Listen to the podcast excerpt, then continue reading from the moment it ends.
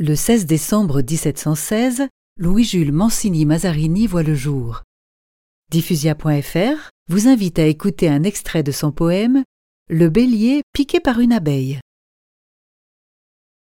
Certain bélier, d'humeur farouche et fière, par une abeille fut piqué.